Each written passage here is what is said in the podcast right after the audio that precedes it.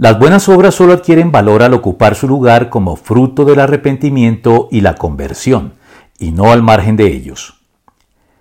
En la óptica del Evangelio, el arrepentimiento auténtico se demuestra con buenas obras, pero las buenas obras deben a su vez ser consecuencia del auténtico arrepentimiento para que tengan la validez que la generalidad de religiones les asignan en el propósito de alcanzar la salvación y la obtención del favor de Dios.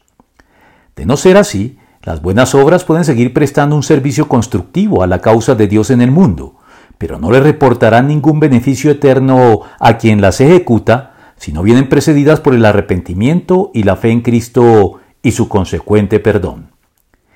Y es que por más que nos apliquemos a ocuparnos en buenas obras conforme a lo que la moral indica, las buenas obras por sí solas nunca nos permiten alcanzar la norma establecida por Dios para obtener su aprobación a la luz de las exigencias de su perfecta justicia. Las buenas obras por sí solas no logran cubrir nuestros faltantes al respecto,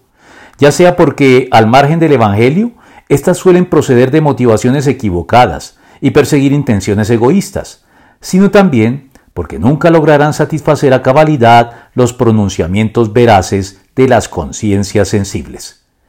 Al contrario, comenzando con los que estaban en Damasco, siguiendo con los que estaban en Jerusalén y en toda Judea, y luego con los gentiles, a todos les prediqué que se arrepintieran y se convirtieran a Dios, y que demostraran su arrepentimiento con sus buenas obras. Hechos 26:20.